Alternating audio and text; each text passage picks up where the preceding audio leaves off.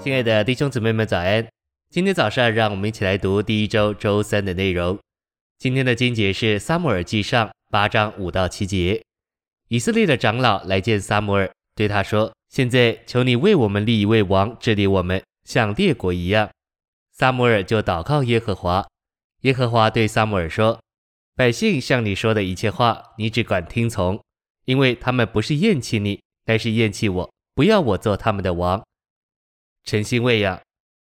虽然撒母耳是神的代表，但神无意做出一个他的国度。反之，按照圣经，神定义要兴起一个人，名叫大卫，借着他建立国度。当神拣选亚伯拉罕时，他的心意不是要得着单个的人，甚至不是要得着一般寻求他的人。神的目的乃是要得着一个国度。圣经启示的终结就是一个国度。启示录十一章十五节说。世上的国成了我主和他基督的国，在新天新地同新耶路撒冷里将有神永远的国。即使撒母耳之中达到了最高的地位，神还没有达到他的目标。撒母耳是一个合乎神心的人，他知道在神的心中有一个愿望，要得着国度。神要借着大卫，而不是借着撒母耳带进国度。信息选读：一个人达到高位时，肯不肯让别人与他同等或在他之上，这总是个问题。你若是撒母耳，你会容让任何人与你同等或在你之上吗？撒母耳是纯净单一的，他照着他母亲所许的愿，是个拿细耳人。他完全不为自己寻求什么，他从不想为自己得利，他的心只为着神和神的选民，此外别无所顾。神爱以色列人，神的心复制在撒母耳里面。因着神的心复制在撒母耳里面，撒母耳就不顾自己的利益或得着。末了，撒母耳一无所得，只有埋葬的坟墓。因着当时的情形，撒母耳立自己的儿子做士师，但与扫罗相反，他无意为他们建立国度。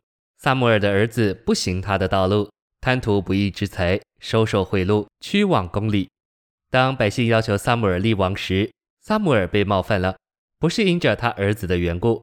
而是因着百姓想要顶替神，因着撒母耳无意为他的子孙建立国度，所以他所关心的不是自己的儿女，乃是神的百姓。在这样的光景中，神就很容易把国度带进来。神用撒母耳首先膏扫罗，然后膏大卫。当我们看扫罗的历史时，将会看见扫罗只有自己的王国。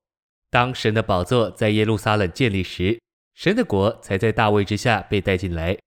在马太二十一章四十三节，主耶稣告诉犹太首领说：“神的国必从他们夺去。”这指明神的国开始于旧约，神的国不是开始于亚伯拉罕或摩西，乃是开始于大卫。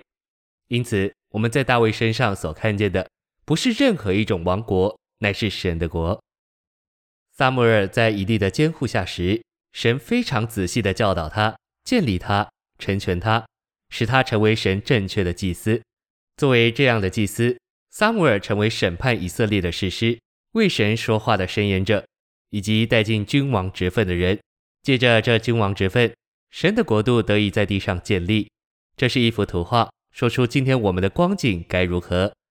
我们必须先是撒母耳，然后成为大卫，享受基督到一个地步，使我们对基督的享受成为国度，就是召会。按照马太十六章十八至十九节，召会和国度是相同的。今天的国度就是召会，而在召会里有基督的身体作为内在的素质。谢谢您的收听，愿主与你同在，我们明天见。